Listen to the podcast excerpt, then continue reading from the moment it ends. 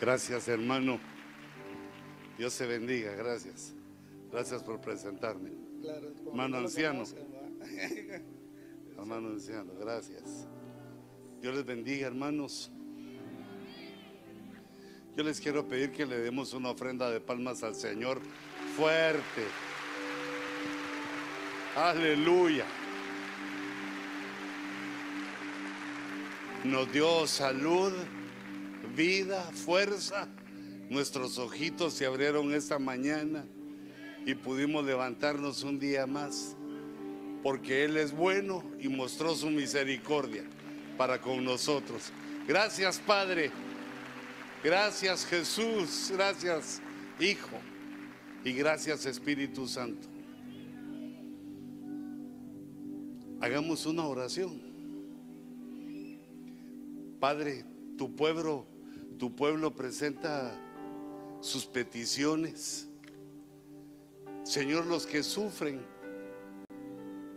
por su salud, por dolencias, por economía, problemas sentimentales. Tu pueblo presenta, Señor, sus peticiones. Y tú eres el Dios de toda consolación. Te ruego que traigas a nuestros corazones una unción de consolación para que podamos ser fortalecidos, para que podamos comprender que el dolor y toda situación de pena en la tierra es tu herramienta, Señor, para dirigirnos a la obediencia. Danos un corazón que te obedezca y que te adore. Un corazón como el tuyo, Señor. Danos a tu pueblo. Tráenos, Señor, tu palabra. Tráenos tu enseñanza. Que la unción pentagonal que has ministrado en esta casa venga con poder sobre nosotros. Danos, Señor, palabra y entendimiento. Escribe en nuestros corazones tu rema para que podamos vivir, Señor, de acuerdo a tu palabra, para que podamos agradarte, que haya una sonrisa, Señor, en tu rostro al ver nuestras actitudes y nuestra forma de vida. En el nombre de Jesús. Gracias Señor. Amén. Y amén. Pueden tomar su lugar, hijitos. Si no, los olvido los dejo ahí paraditos. Hermanos, los, los humanos tenemos una admiración por el reino animal, esa creación que Dios hizo. Y nos acompaña en la tierra, los animales. Y de entre ellos, uno de los que más ha admirado el hombre son las aves, los pájaros, porque vuelan, el hombre siempre ha querido volar. Y de hecho volamos y hay aviones porque ha investigado el hombre las leyes que Dios utilizó para crear a las aves. El hombre ha imitado eh, las eh, alas, la forma de las alas y, y muchas cosas, la cola para el timón, muchas cosas. Bueno, prácticamente todo, solo que ha hecho de hierro el pájaro y, nos sirve de, avión, de transporte. Las aves son eh, muy admiradas y en su instinto, la forma, digamos, que podemos ver, eh, digamos, un animal como el cuervo, tan inteligente, que en la Biblia tipifica a veces eh, la maldad, lo malo, pero tan inteligente el, el cuervo sabe o aprende a solucionar problemas. También vemos que entre los animales eh, terrestres, los que están bajo tierra en el mar, no hay ninguno como las aves, porque es el único que tiene un representante que puede hablar, aunque nos imita el oro, pero puede emitir palabras y, recordar las palabras y frases, eh, cosa que ningún otro animal logra hacer. Trae una admiración eh, este tipo de animales. Y pues algunas personas se han preguntado siempre, han tenido la duda, si en el cielo hay animales. Claro que hay animales. Por ejemplo, dice Apocalipsis 19 que viene un ejército con el Señor Jesucristo y vienen a caballo. ¿Hay caballos entonces en el cielo? Pero, digamos, para ubicarnos mejor, vemos, por ejemplo, que los ángeles tienen una característica de las aves, tienen alas. No vuelan solo así como superhéroe, ¿verdad? Que no, eh, que vuelan, sino que la Biblia les pone alas, distinto número de alas. Hay ángeles de cuatro alas, de seis alas, seres vivientes con alas.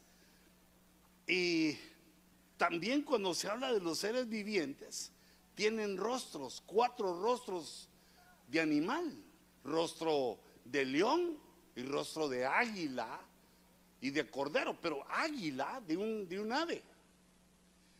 Es decir, que hay una creación mayor que la nuestra de ángeles y de otro tipo de seres que tienen, o así nos lo representan, pero la Biblia dice la verdad y ahí dice que tienen cuatro rostros y uno es de águila, que tienen alas y hay otra serie de características que podemos ver como que lo que hay en la tierra fue tomado por Dios de la primera creación que hizo en los cielos. Pero este pensamiento que les traslado, hermanos, hermanos amados, es porque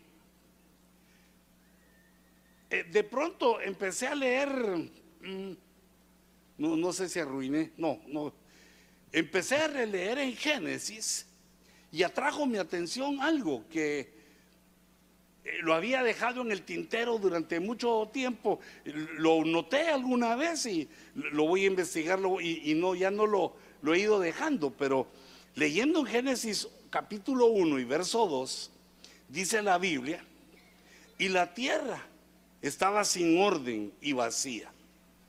La tierra había sufrido alguna catástrofe. Y las tinieblas cubrían la superficie del abismo. Y el Espíritu de Dios se movía sobre la superficie de las aguas y el Espíritu de Dios se movía sobre la superficie de las aguas. Y eso es lo que yo había escuchado, que en lugar de que se movía, se movía, se movía, lo cantamos. Pero dice la escritura que se puede utilizar también la palabra empollaba, que el Espíritu Santo empollaba. Eh, ¿Dónde está esto? Esa es la palabra H7363. Este Rajaf dice es una raíz primaria, significa empollar. Por implicación, estar tranquilo, bueno, como un ave cuando empolla, se sienta sobre eh, sus eh, polluelos. Estar tranquilo, mover, temblar. Pero me impactaba que decía empollar nos hace Dios una reflexión acerca del reino eh, animal de las aves y utiliza, eh, digamos, digámoslo así, utiliza las palabras para que nosotros entendamos la labor que Dios está haciendo con nosotros. El Espíritu Santo entonces, eh, el Shaddai dice literalmente, empollaba y luego podemos ver, por ejemplo, en el Salmo 91, que, que salmo más famoso y más popular, que, a todos nos gusta, el que habita al, al abrigo del Altísimo, morará bajo la sombra del Omnipotente. Diré yo a Jehová, esperanza mía, castillo mío, mi Dios, en quien confiaré. Pero luego dice, con sus plumas te cubre. Pero si está hablando del Dios, del Dios altísimo. Con sus plumas te cubre y bajo sus alas hayas refugio. Quiere decir que Dios nos empieza a enseñar que Él tiene eh, las características que puso en las aves porque las plumas de las aves los ayudan para ser protegidas. Por ejemplo, cuando un águila está cazando y mira una serpiente eh, y cae sobre la serpiente, pues la serpiente se está defendiendo y la quiere morder. Y cuando le tira los colmillazos al cuerpo, no logra herirla porque sus plumas la cubren. Las plumas impiden que el veneno entre a su organismo. Las plumas la protegen. Y no solo, no solo ellas, sino todas las aves cuando luchan contra enemigos venenosos, utilizan sus plumas para protegerse. Y, ahora nos dice el Señor que Él, que el Altísimo, que el Elayo, tiene también plumas para cubrirnos. Usa él esa, ese pensamiento para decir, porque no son las plumas del ave, sino que usa eh, esa forma de poesía, esa forma de comparación, de alegoría, para entender que nosotros estamos cubiertos por él, por sus plumas y también bajo sus alas que él nos cubre como la mayoría de aves, cubre hacia sus polluelos con sus, alas. Solo menciona, eh, digamos, la escritura menciona que la avestruz no, hace eso. Que la avestruz dice que Dios no le dio su porción de inteligencia, porque antes de que nazcan sus polluelos, Él deja tirados, los deja tirados ahí para que los pueda machucar algún animal, los pueda pisotear o se los pueda comer otro animal. No les importa, no le importa la avestruz. Pero se toma a las aves como ejemplos positivos y como ejemplos negativos. Pero eh, pues fue para mí una, digamos así, como una sorpresa ver en este caso. Ay, pero muy chiquito. Pero ustedes tienen buen ojo para leer eso. Yo soy el que no. Aquí puse yo entonces que el Altísimo, el Elion en el Salmo 91, se dice de él que cubre con sus plumas. Así como los ángeles tienen alas, de alguna manera él se manifiesta. Y así de muchas maneras. Por ejemplo, dice que eh, el Señor dice que se transporta, que vuela, que va volando en las alas del viento. Hay, muchos tipos de alas que nos da la idea de la movilidad, de la velocidad, de lo rápido, de lo lejos que se llega por la vía aérea y cómo Dios se moviliza con eso. Pero, digamos, el, siguiente punto que quería yo ver era el del, eh, del Shaddai, ese que leíamos. Dice el Espíritu Santo que empolla Dice en Génesis 1, 2, que fue lo que leímos. En la versión de las Américas dice, el Espíritu de Dios se movía sobre la superficie de las aguas. La versión castellán dice, el hálito de Dios aleteaba, tenía alas. La Yuneman, la versión Yuneman dice, y el Espíritu de Dios flotando sobre las aguas, volaba características de un ave, empollaba. Leímos allá la palabra H7363. La versión Peshita dice, y el Espíritu de Dios incubaba.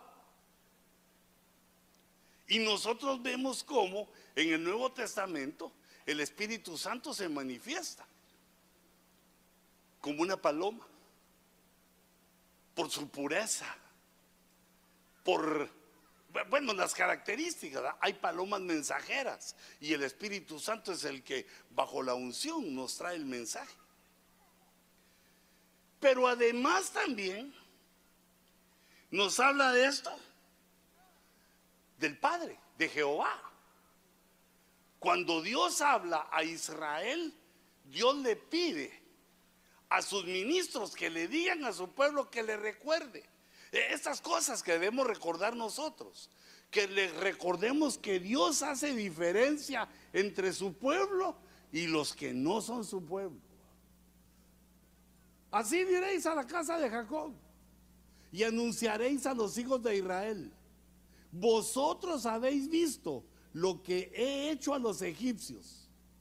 Vosotros habéis visto cómo las plagas han caído sobre los egipcios. Pero ahí le está diciendo, pero a vosotros no. Y cómo os he tomado sobre alas de águilas y os he traído hasta mí. Sí, como que Dios utilizara eh, millones, miles de águilas para llevar a, su pueblo, pero te das cuenta que es un decir, porque es un ave poderosa, es un ave grande, es un ave fuerte que sabe volar en, las alturas. Y él se compara.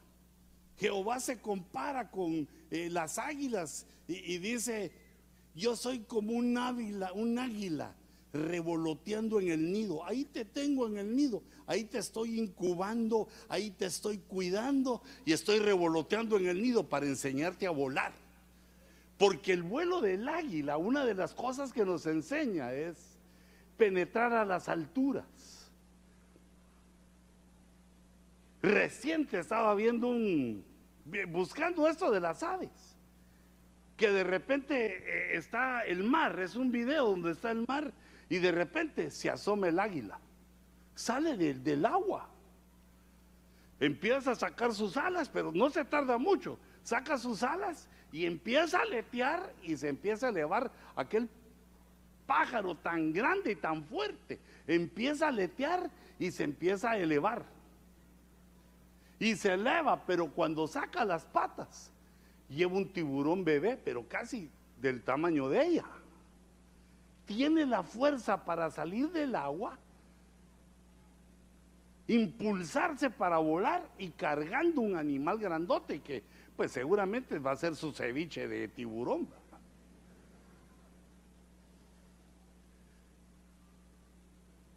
Cuando un águila quiere volar y está en la tierra,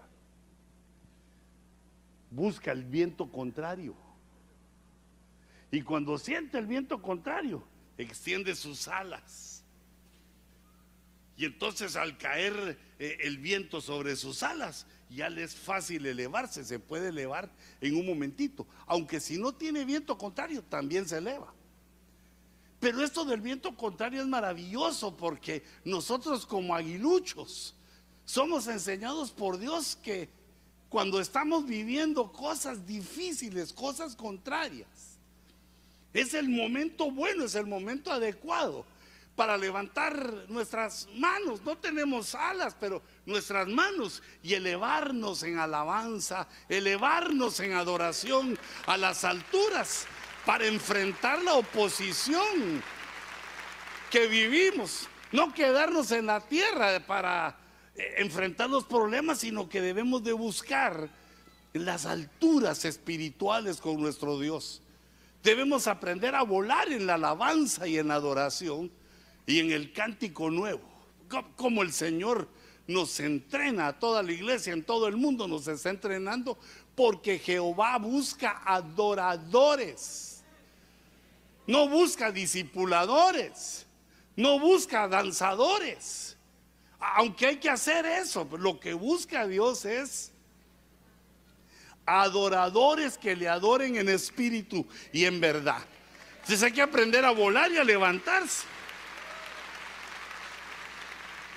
Que no sean la oposición, que no sean los problemas, el motivo para que nosotros dejemos de adorar, dejemos de venir a la iglesia, dejemos de servir al Señor.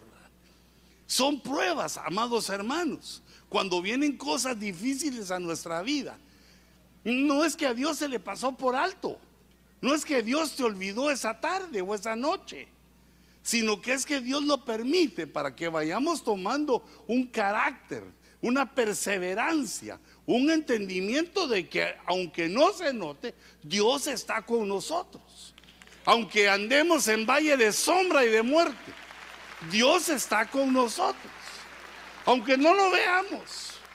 Aunque te parezca que no está contigo el Señor, ahí está porque Él lo prometió. Y dice la escritura que no teniendo nadie más grande que Él por quien jurar, juró por sí mismo diciendo, nunca te dejaré, nunca te abandonaré.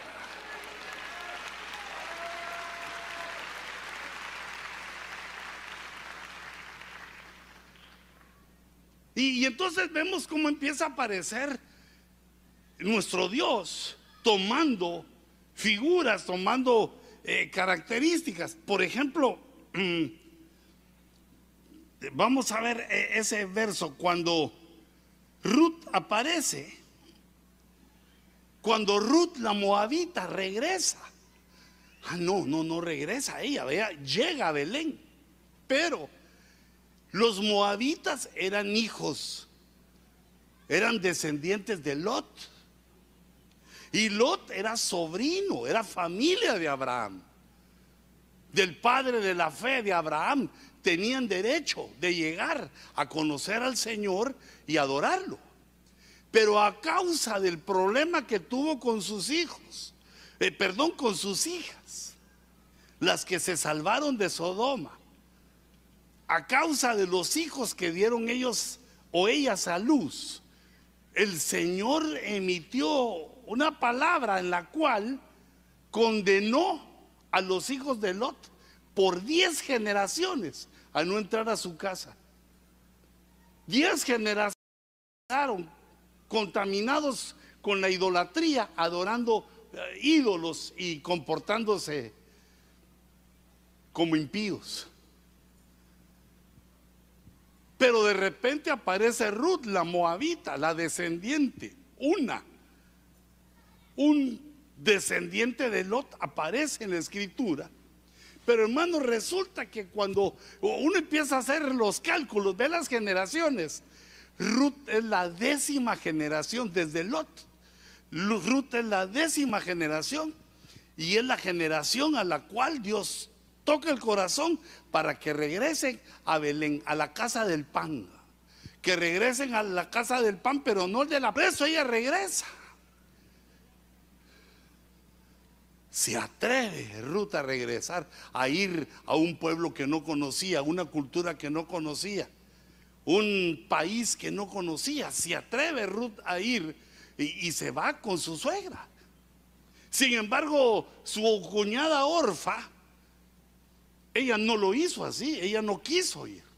Solo le dijeron, no, mija, regresate. Y se regresó. Pero Ruth insistió. Entonces cuando ella llega, la bendicen. Cuando ella llega a Belén, la bendice vos. Y le dice que el Señor recompense tu obra y que tu remuneración, tu pago, sea completa de parte del Señor, Dios de Israel, bajo cuyas alas has venido a refugiarte. Eh, date cuenta, trae las alas, trae las plumas, la idea de lo que vuela, del animal que vuela, que tiene alas y plumas, como los ángeles. Dios utiliza eso para entender, para darnos a entender su protección. En ese caso eh, podemos ver cómo el Elion en el Salmo 91 cubre y provee refugio. Eh, luego el Shaddai empolla. El Shaddai es como la madre, ¿verdad? Que cuida, cuida sus pollitos, aunque todavía están en el cascarón, cuida sus pollitos. Luego vimos al Señor como con alas de águila que revolotea sobre su nido y que le enseña a su nidada a volar, que le enseña a tomar vuelo, que nos enseña a levantar las alas para adorar. Pero aún esto no queda así, todavía falta Jesús, el verbo encarnado. Dice la escritura, eh, esto aparece cuando Jesús está viendo en el desde arriba está viendo a Jerusalén en Lucas 13. 13:34 dice, Jerusalén, Jerusalén, la que mata a los profetas y apedrea a los que le son enviados. ¿Cuántas veces quise juntar tus hijos como la gallina, como la gallina a sus pollitos debajo de sus alas? ¿Cuántas veces te quise juntar como la gallina? También Jesús se compara con un ave. Ahora, digamos, en Estados Unidos, que alguien le diga gallina a otro es como un insulto. Chicken. A nosotros nos dicen chicken y nos da hambre. Los gringos lo toman como un insulto, como un insulto. Pero, mira qué equivocación. Me puse a investigar a la gallina. Ay, hermanos, la gallina es valiente. Bueno, hermanas, va, porque el macho de la gallina sería el gallo. Y el gallo, pero como no se menciona ahí, se menciona el gallo como eh, que cuando canta se le menciona como, como profeta, pero la gallina como protectora de los pollitos. Y entonces al empezar a buscar, empecé a ver que la gallina defiende a sus pollitos de depredadores que son más grandes que ella. También se pelea con serpientes. Digamos, atacan a sus pollitos lagartijas. Se meten, ellas picotean a las lagartijas. Contra la serpiente también, unas culebrotas y las aletean todas. Al hacer así las aruñan todas con las alas y las picotean, no dejan que se coman a sus pollitos. Y fíjate, yo me quedé maravillado porque dije, contra una serpiente. Porque eso nos está diciendo. Cuando Jesús dijo, yo soy como la gallina, que los quiero proteger, como diciendo, yo no voy a los morder, a quererles inocular el veneno, a querérselos comer, yo los voy a defender de eso. Pero además también llegan halcones. Un halcón es un animal bien terrible, fuerte y veloz. Llegan halcones a quererse comer o gavilanes. Ah, los viejitos se recordarán de aquella caricatura de Quique Gavilán, era chiquitío, era un pollito así chiquitío, pero siempre andaba diciendo, yo quiero cazar una gallina, quería una gallina él. Eh, es decir, llegan animales más fuertes y poderosos y la gallina no se hace para atrás, se pelea contra cualquier animal por defender a sus polluelos, hasta con mamíferos, eh, lo que sea, lo que llegue, lobos, perros, se pelea con quien sea y son buenas peleadoras. Yo tengo que ir a hablar con ese cuate de, eh, regresar al futuro. Ah, no, porque ya le dio la, lo visitó el alemán indeseable,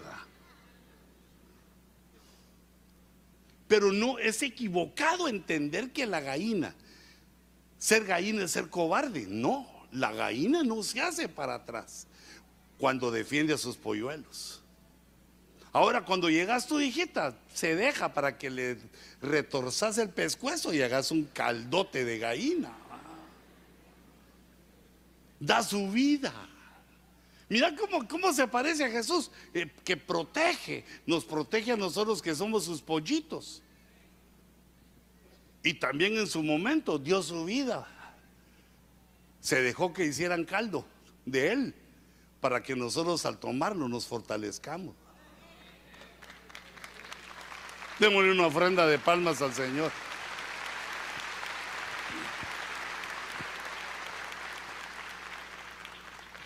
Y nosotros, hermanos, al nacer de nuevo, como Dios nos creó a su imagen y semejanza, empezamos a entender que tenemos toda esa protección, pero que además también nosotros, también a nosotros se nos compara con aves.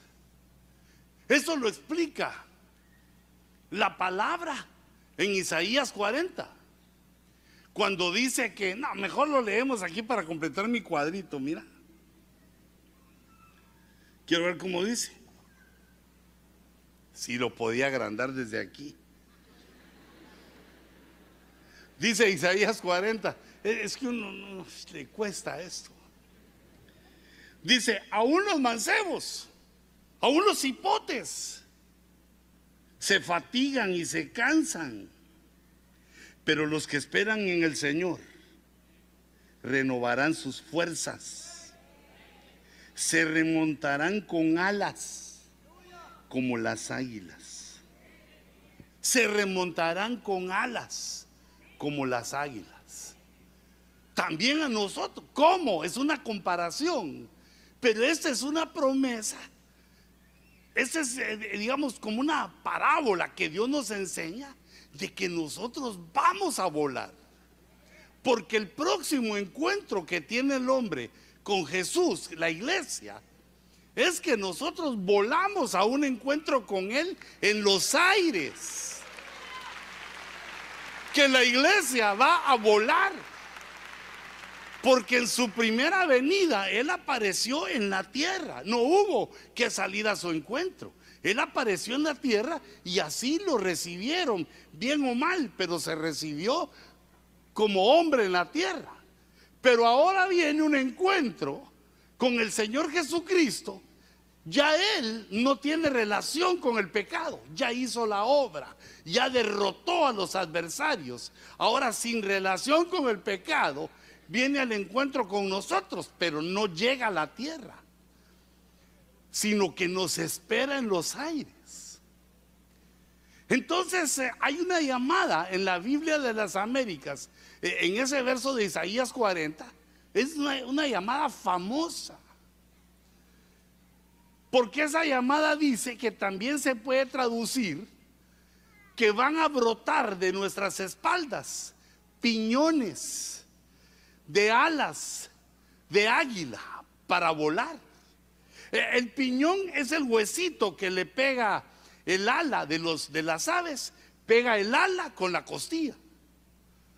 Es un hueso fuerte y duro para que puedan aletear, que no se rompa, porque si se rompe ya no pueden aletear, ya no pueden volar.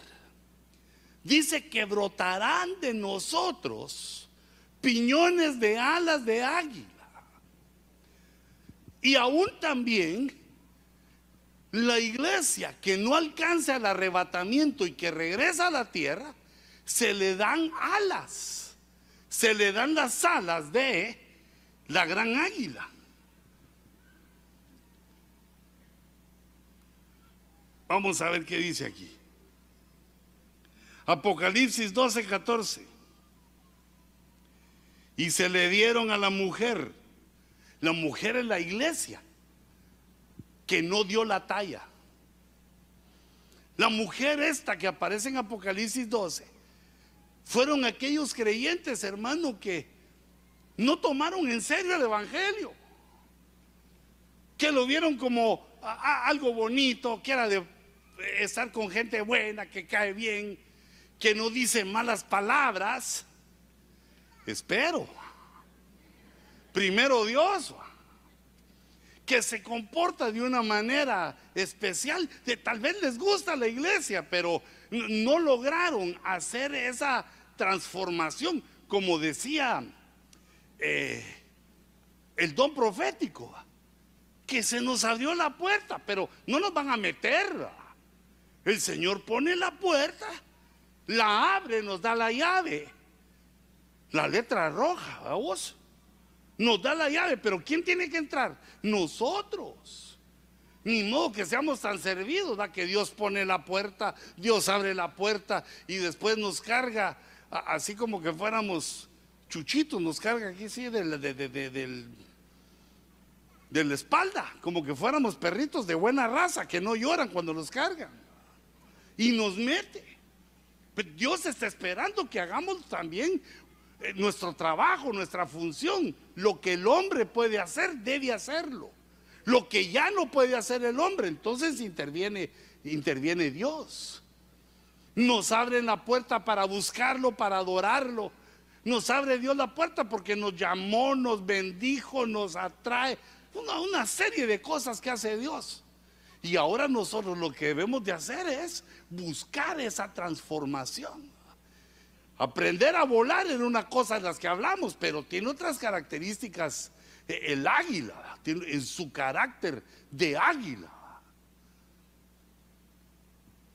Es poderoso, tiene una mirada aguda, tiene una mirada que puede ver de lejos. Pero no estoy hablando del 2020 que tenés en tus ojitos, sino de los ojos del corazón que podemos ver la eternidad, que podemos ver o imaginar el reino, podemos con nuestra mente saber del reino de los cielos, de las promesas que Dios tiene para nosotros. Qué misterio tan tremendo esto que Dios compara, se compara a sí mismo y también a nosotros con las aves. Bueno, nosotros somos hechos a la imagen y semejanza del Señor. Y se le dieron a la mujer las dos alas de la gran águila. ¿Para qué fueron esas alas? Para pasar la tribulación. Mm, hasta me salí. Quiero ver. Es que por andar tocando donde no debo. Se le dieron esas dos alas a fin de que volara de la presencia de la serpiente. Mirad las alas, protegiendo a la mujer de la serpiente al desierto. La llevan a la mujer, a la iglesia, al desierto. Pero ese es un punto muy importante porque a los que fueron arrebatados le salieron alas de águila. Ahora esta mujer, que es la iglesia que se queda, también le dan alas de águila para protegerse de la serpiente, pero de todas maneras va a haber que luchar en la tierra. Hoy Dios lo que nos pide es que muramos a nuestras pasiones, que entreguemos en el altar nuestros pecados, que nuestros errores, las cosas que nos estorban, las pasiones que no podemos juzgar, las entreguemos en el altar. Porque eso es morir a las pasiones, eso es morir al pecado. Pero en la tribulación va a haber que morir literalmente. La iglesia tendrá que enfrentar una persecución, la más grande persecución que ha habido. Y en la cual aquellos que no adoren al anticristo van a ser eliminados, los van a matar van a ser degollados, según lo que leemos en la escritura. Dice a la cabeza. Ay, hermano, y uno cuando se está rasurando con todo el cuidadito, porque el cuello es tan sensible, ahí están arterias, están venas, el cuello es lo que une nuestro cuerpo con nuestro cerebro. Hay una grandeza en el mundo animal hay una grandeza que Dios nos dejó para ver en el mundo animal y en las aves. Para que nosotros entendamos que estamos hechos para andar volando, para aprender a volar arriba, tener carácter de águila, tener pico de águila, patas de águila como evangelista, andar cazando tiburones.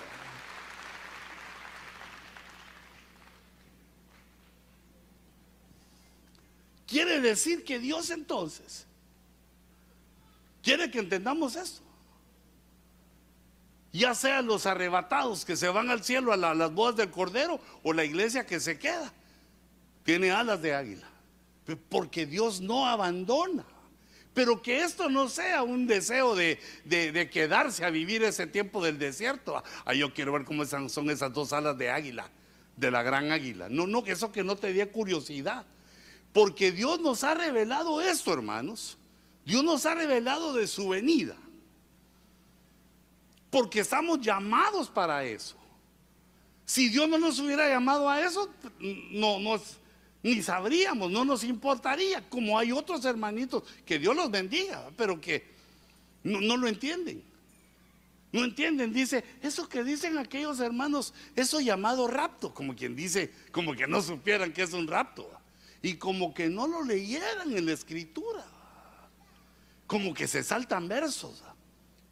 Porque solo en Apocalipsis por lo menos hay cinco veces, por lo menos he contado cinco veces que dice, vengo pronto. Y, entonces, y de ahí, si vengo pronto es que, pues va a venir por nosotros. Y si va a venir por nosotros, quiere decir que nos va a arrebatar, a raptar.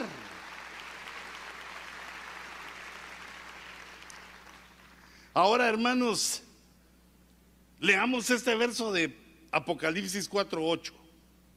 Y los cuatro seres vivientes, cada uno de ellos con seis alas, pues una semejanza a ave,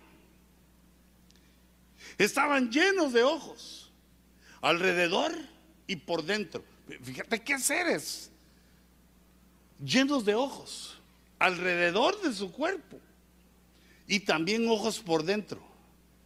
Así también nosotros, como vamos siendo transformados al buscar a nuestro Dios, estamos siendo transformados a seres vivientes y se empiezan a abrir los ojos internos, los ojos del corazón. Empezamos a discernir, a entender, a entender cosas. Y no solo llenos de ojos sino que día y noche no cesaban de decir, santo, santo, santo.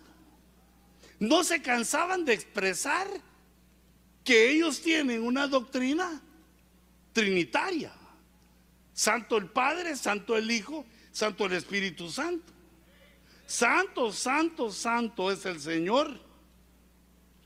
Dios, el Todopoderoso, es el Señor el Curios, Cristo, Dios, el Padre, el Todopoderoso, el Espíritu Santo, santo a cada una de las personalidades, cada una de las personas de la Trinidad.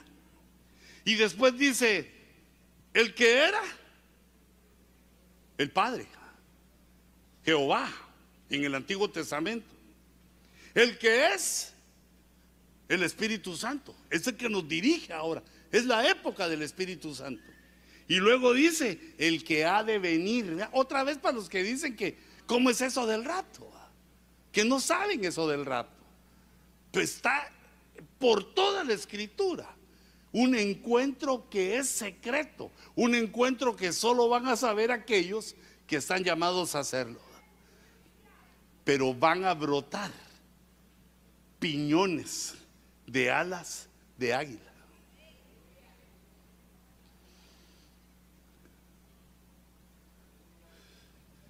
Eso sí que va a ser de verlo, hermano. Ya cuando vayamos volando nos saludamos. Sí, porque yo digo que cuando vayamos para arriba, los de Los Ángeles y los de Honduras, de pronto nos vamos a juntar todos por ahí. Yo tengo que ir ahí. Ahora, una de las cosas impresionantes es que las aves saben hacer nido, saben dónde hace su nido. Y esto lo notó David. David notó que eh, las aves, las avecillas, hacían sus nidos en el altar. Ponían ahí sus nidos, ponían ahí a, sus huevecillos, a sus crías, ahí rompían el cascarón y ahí empezaban a hacer pío pío. Y lo vio David. David, Dios le había abierto sus ojos como viviente. Y notó que los, las aves eran igual o que los humanos deberíamos hacer igual que las aves. Poner nuestro nido cerca del altar de Jehová. Para que nuestros hijos conocieran el olor de la sangre. Para que nuestros hijos conocieran los cánticos al Señor. Para que estuvieran en el ambiente de la alabanza y de la adoración. De la santidad para que escucharan la voz del sacerdote. ¡Qué lindo eso! Mira cuando hay hermanitas que han estado su embarazo en la iglesia y nace su bebé y me lo presentan, me lo llevan. Cuando oyen mi voz se me quedan viendo, me voltean a ver así. Y yo les hablo, ay, bienvenido, te estábamos esperando. Qué bueno que ya saliste de la panza de tu mamá. Pero ellos no entienden mi chiste, pero se me quedan viendo así como. Ya me oyeron desde que estaban en el vientre. Porque sus madres la llevaron al altar de Jehová y ahí lo pusieron. Y ya cuando están más grandecitos, les tiro los brazos y se vienen conmigo. Digo yo, porque los niños son algo así como, bueno, muchos les echo los brazos y me tiran el pelo. Más se agarran de su mamá.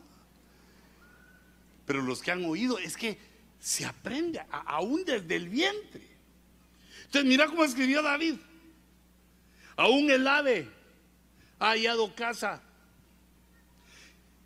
Y la golondrina, nido para sí. ¿Dónde poner sus polluelos? ¿Dónde ponemos a nuestros hijos para salvarlos de la generación pervertida? Tus altares, oh Jehová. En tus altares, oh Jehová de los ejércitos, Rey mío y Dios mío. Pone el ejemplo que vio de los nidos en el altar. Y termina en el siguiente verso eh, con este pensamiento, porque dice ahora sí ya a los humanos. Cuán bienaventurados son los que moran en tu casa. Mira, no los que llegan de vez en los que moran en tu casa.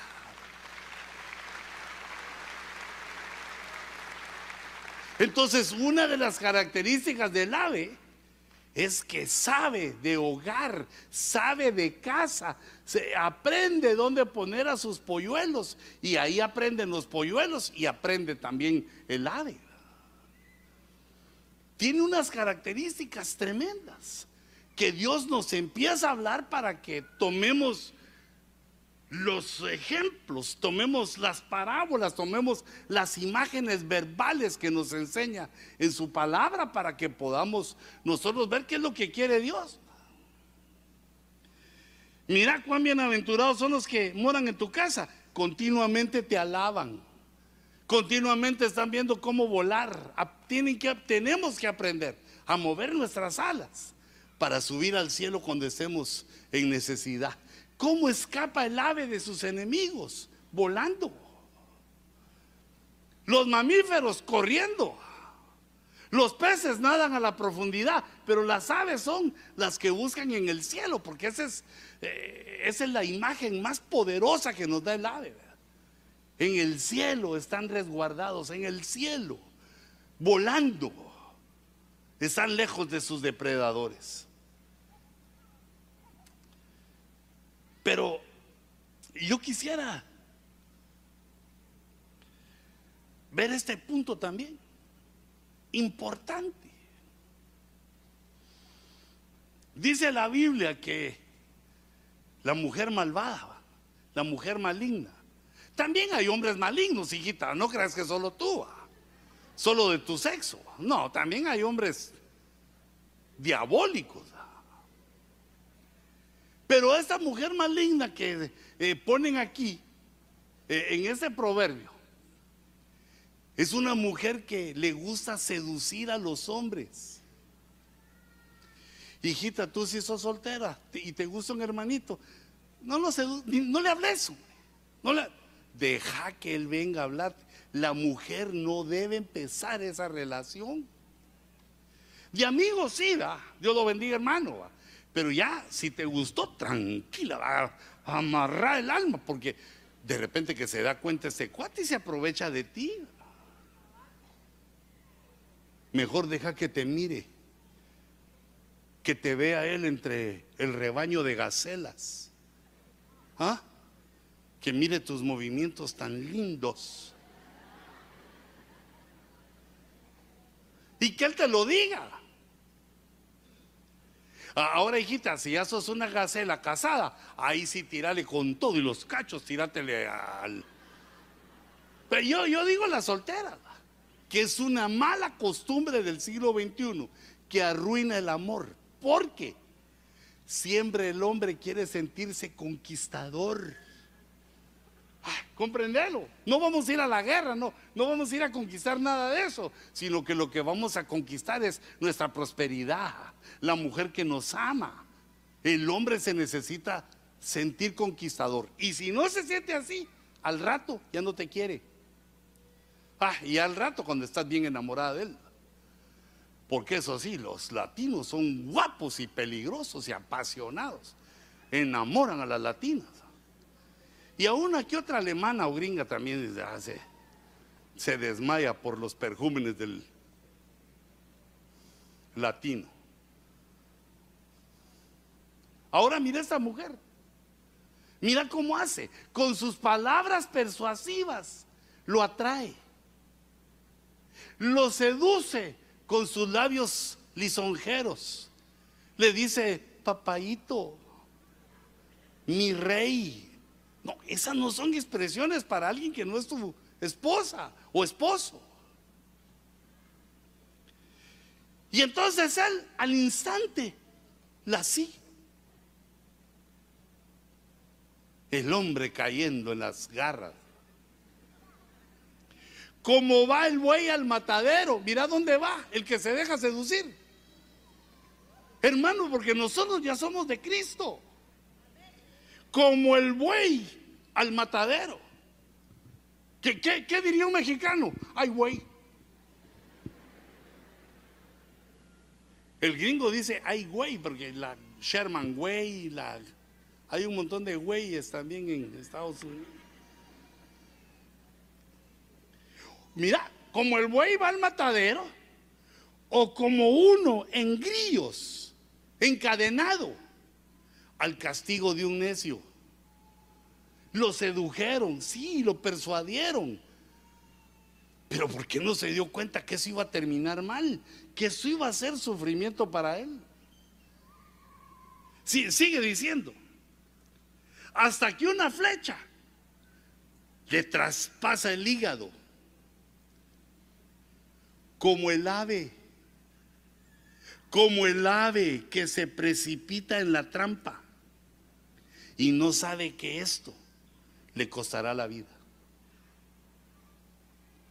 Como el ave, el que se deja persuadir por la mujer extraña, es como un ave que no sabe que está cayendo en la trampa mortal. Así dice, le costará la vida. La vida espiritual, es cara esa persuasión. Pero dice, en Proverbios, cuando comienza a enseñar eh, el libro de Proverbios, que es un libro que Dios le dio a Salomón para que aprendamos sabiduría, entendimiento, equilibrio, para hacer al joven madurar y para hacer al viejo experto, sabio.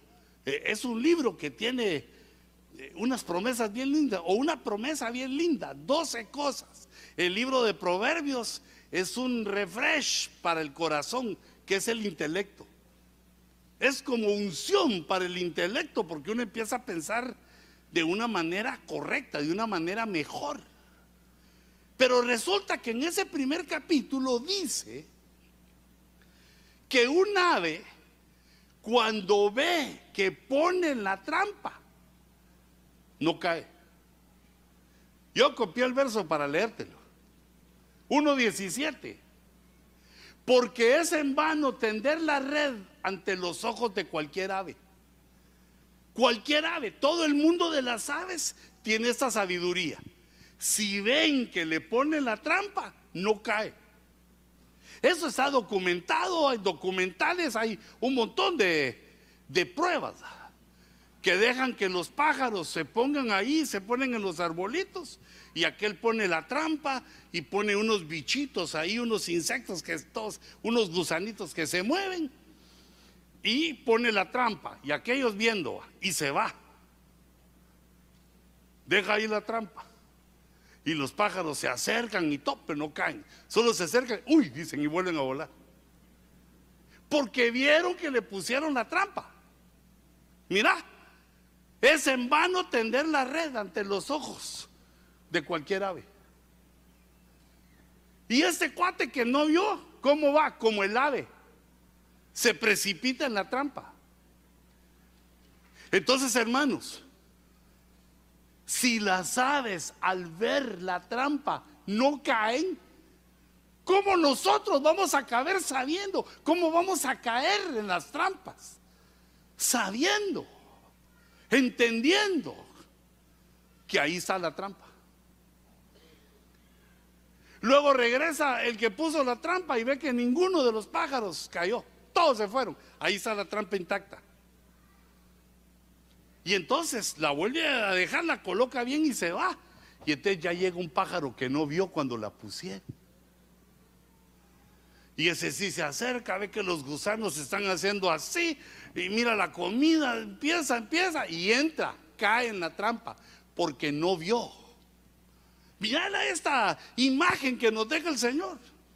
Y entonces nosotros, cuando venimos a la iglesia, Dios nos muestra las trampas del enemigo, las trampas de la serpiente, las trampas de la mujer maligna, esta, las trampas que hay, las trampas del amor al dinero, las trampas del, del trabajo, de los negocios, nos muestra las trampas para que no caigamos en ellas. Esto es lo que tiene Dios contra nosotros, porque nosotros somos más que las aves. Somos una creación muy superior a las aves. ¿Y cómo es que ellas si ven no caen? Y nosotros nos dicen, nos enseñan cuál es la trampa y caemos. No puede ser que estemos tan atarantados, hermano.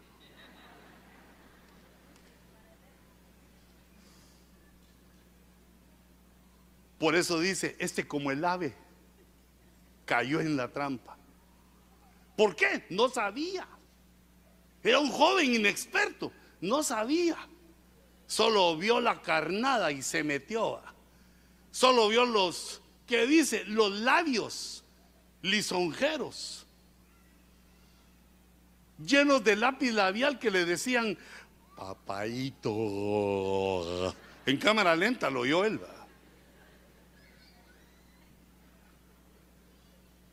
¿Te pareces a Terminator? Ya que, sí, pues esta me vio cuadrado. Cuadrado, no gordos. Bueno.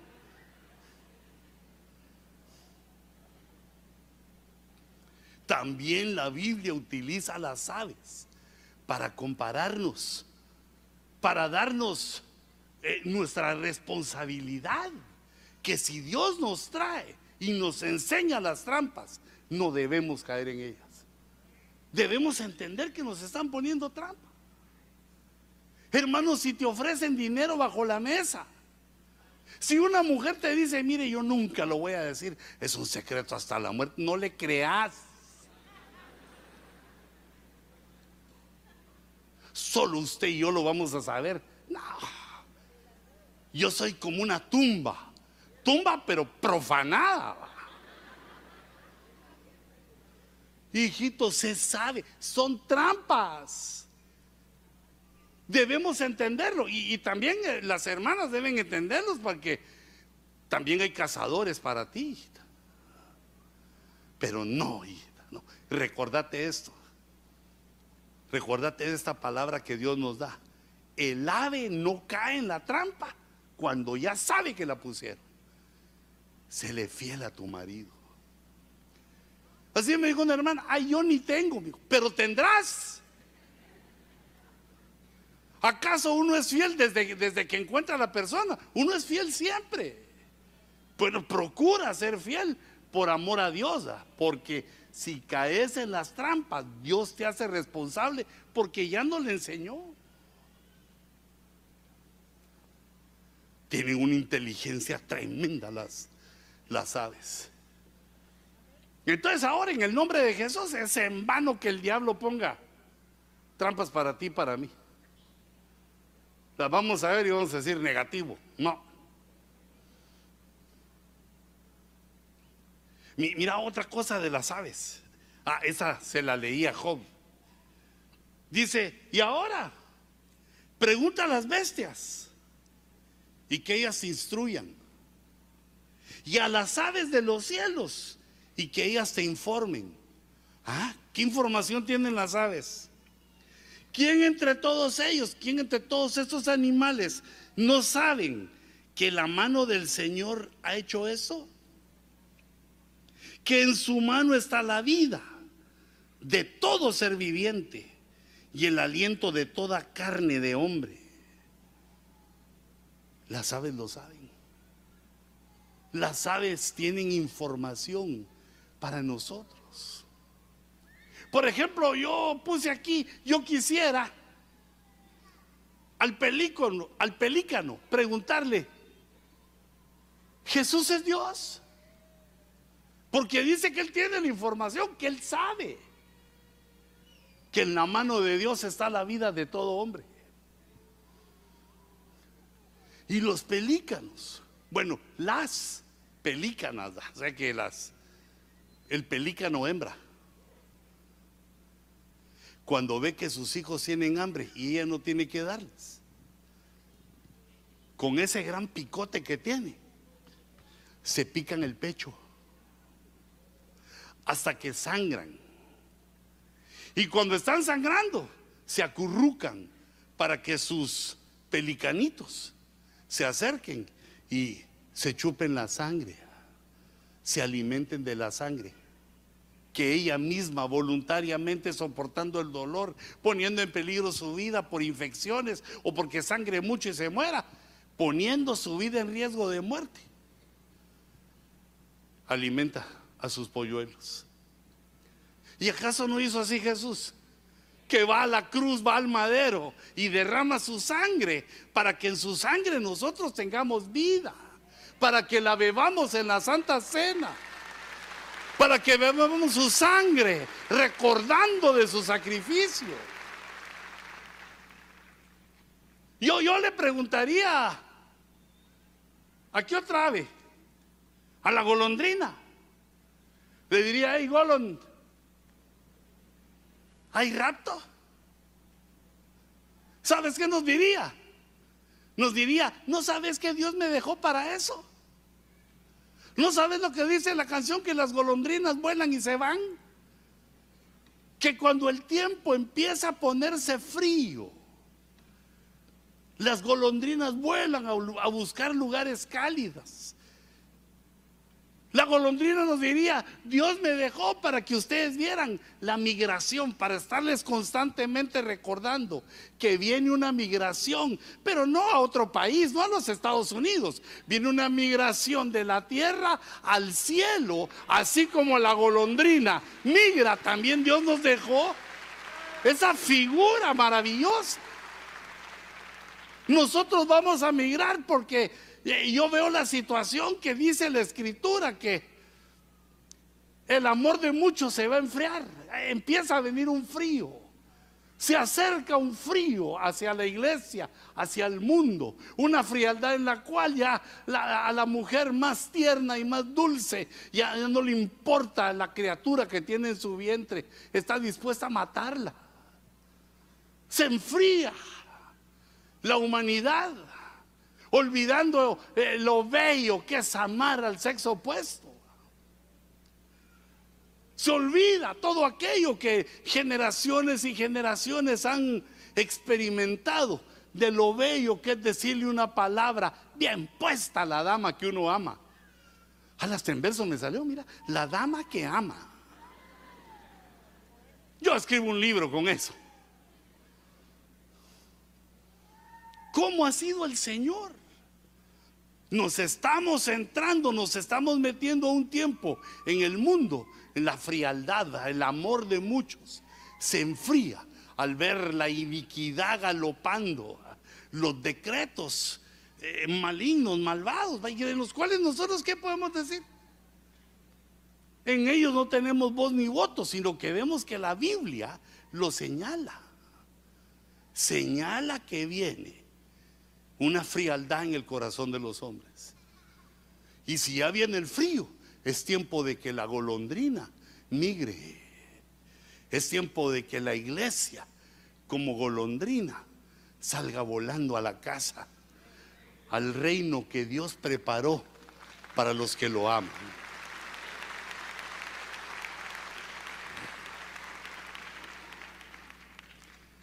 Aleluya. Ahí pues tenía mi gallinota negra, mira.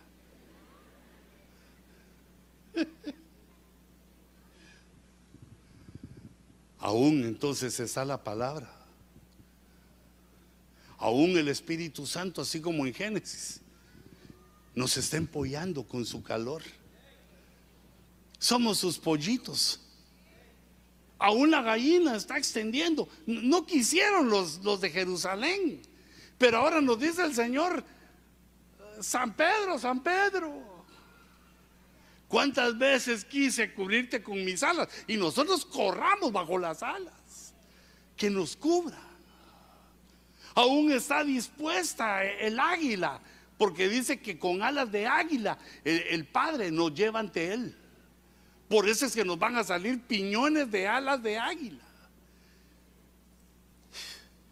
Debo de bajar unas 40 libritas para que me sostengan bien esas alas.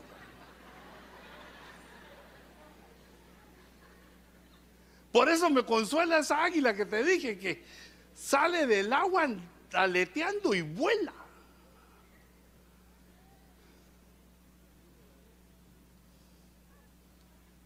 Este es el día en el cual Dios nos pone ante su palabra para decirnos, te he mostrado las trampas, te he mostrado que te veo como un ave te comparo como un ave. Te he mostrado que te he dado alas para adorarme. Te he enseñado que son verdades que le puedes preguntar a las aves y a las bestias, las bestias que te informen las cosas que se han olvidado, las cosas que están pendientes, las cosas que a muchos les dan duda. Te lo recuerdan las aves, nos recuerdan las aves. Que pronto nosotros sabremos de volar. El que habita al abrigo del Altísimo morará bajo la sombra del helayo. ¿No has visto que las hermanas que danzan de repente también hacen así? Que hacen un su levantoncito y hacen así como... Yo a veces siento que Dios se van a ir las hermanas. Estamos que, que volamos hacia ese encuentro glorioso. La promesa está hecha. Y ahora nosotros debemos acercarnos a Dios. Cierra tus ojitos un momentito.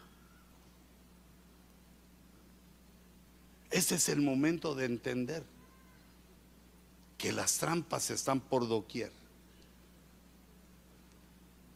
Pero el ave que ve poner la trampa no cae. Este es el momento en el cual debemos decidirnos a permanecer en Dios. Debemos decidirnos a ya dejar la debilidad, la duda, la pereza, la negligencia. Debemos aprender, debemos esforzarnos, porque se acerca el tiempo. Está cerca el tiempo, el invierno espiritual se ve venir.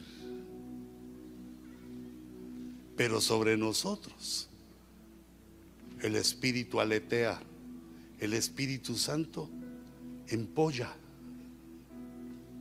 sobre nosotros. Porque Dios nos escogió nos llamó. Cierra tus ojitos. Pongámonos de pie.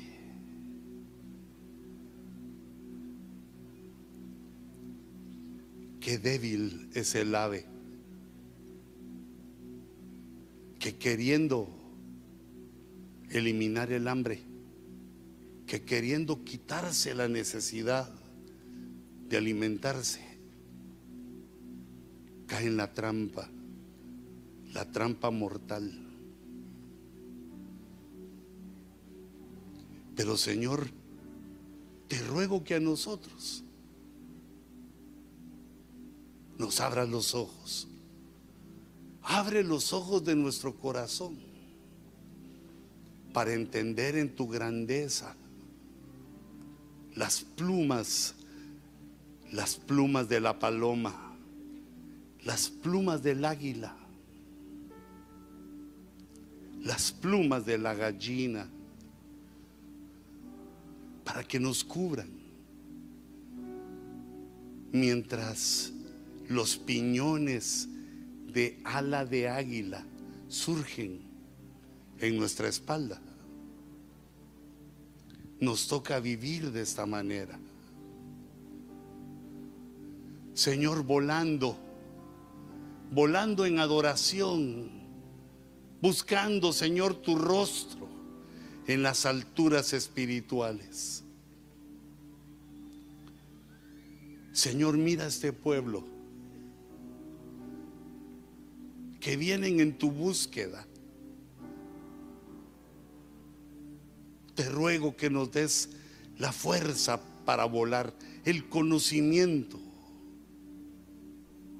Te ruego, oh Jehová, Padre nuestro, Padre celestial, que fortalezcas nuestros sentidos espirituales para no caer más en la trampa yo escribo esta palabra en el corazón de tu pueblo. Que si el ave ve poner la trampa, no cae. Ese remadejo en tu corazón. Hijita, hijito, vosotros, nosotros que somos hijos de Dios, debemos saber esto, que tenemos la responsabilidad de evitar la trampa. Fortalece, Señor, a tu pueblo. Danos, Señor, el gozo de tu presencia. Danos el gozo de tu canción. Porque el gozo tuyo, el gozo del Señor, es nuestra fuerza. Y eso te ministro. La fuerza del Señor. Para que vueles. Para que sepas discernir para que esperes, para que prepares tu vida al evento tan próximo, el evento tan cercano en el que habremos de volar al encuentro con nuestro Dios, al encuentro con Jesús. Levanta tus manitas al cielo. Dile, Señor, queremos volar Esperamos, Señor, tu venida. Esperamos, Señor, cuando nos atraigas a ti mismo. Yo bendigo esas manos, Señor, esos corazones.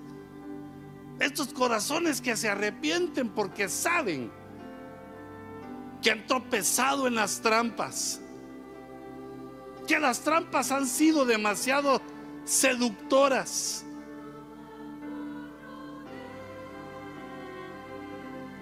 Pero ahora su amor, sus plumas, sus alas.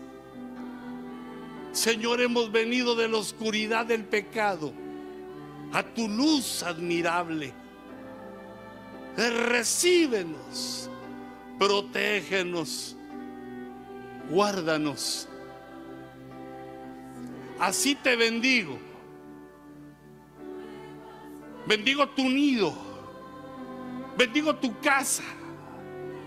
Bendigo esta casa donde has instalado tu nido tus polluelos, tus hijos. Señor, que tus alas nos protejan, nos cuiden. Que en tus alas aprendamos a volar. En el nombre de Jesús. Señor, toda debilidad. Señor, toda mala costumbre. Toda negligencia. Por favor, Señor, arráncala. Queremos ser fuertes como las águilas. Queremos ser fuertes, Señor, para soportar la tentación, para soportar la trampa.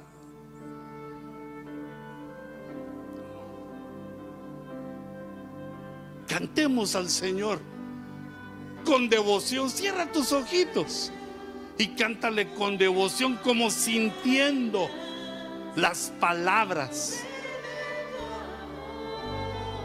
Díselo, Señor, voy a volar. Cúbreme.